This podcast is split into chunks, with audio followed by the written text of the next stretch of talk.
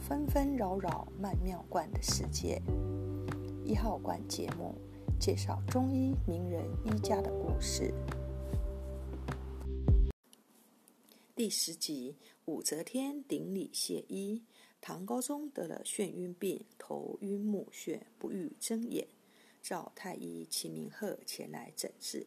秦明鹤诊后说：“风热之毒上攻头目，若用针点刺头部出血，即能痊愈。”皇后武则天在帘内怒气冲冲地说：“您这个医生该杀头！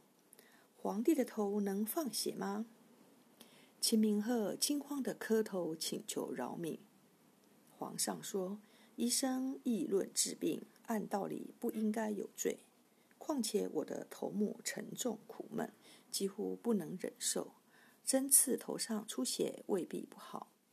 我决意让您扎针。”明鹤立即针刺百会和脑户两穴出血。皇上说：“我感觉眼睛亮多了。”话还没说完，皇后武则天在帘内表示感谢，说：“这是老天爷的恩赐啊！”说罢，亲自背负精致丝织品和珠宝，赠送给秦明鹤医生。读此短文，可见古代御医治病的艰险。秦明鹤虽受恩赐，而是始终信生。